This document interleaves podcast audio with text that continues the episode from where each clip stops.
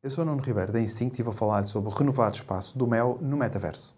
Hot Toast. Espaço do Mel no metaverso cresceu e transformou-se numa cidade, com novas áreas e mais novidades para oferecer aos visitantes. Logo à entrada, um avatar dá-lhe as boas-vindas, ao lado de um mapa que exibe todas as áreas e o local dos portais de acesso a outros espaços metaverso do Grupo Altice, como a Casa Mel e a Fundação Altice. Neste novo espaço, o jardim foi melhorado e os avatares podem descansar nos baloiços, ver a agenda dos festivais de verão e contemplar a vista de 360 graus do balão de ar quente.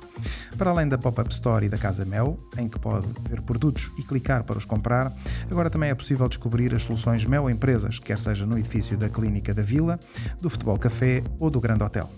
Também o edifício Mel Empresas funciona como um showroom com informações sobre soluções como o Office Pack no piso de cowork e a solução Global Wi-Fi no terraço.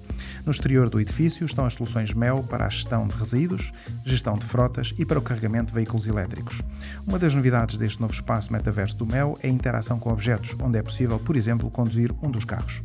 O espaço metaverso do Mel foi desenhado e desenvolvido pela Instinct. Para aceder, basta ir ao site mel.pt/metaverso através do computador, do smartphone ou de uns óculos de realidade virtual. Super Toast by Instinct.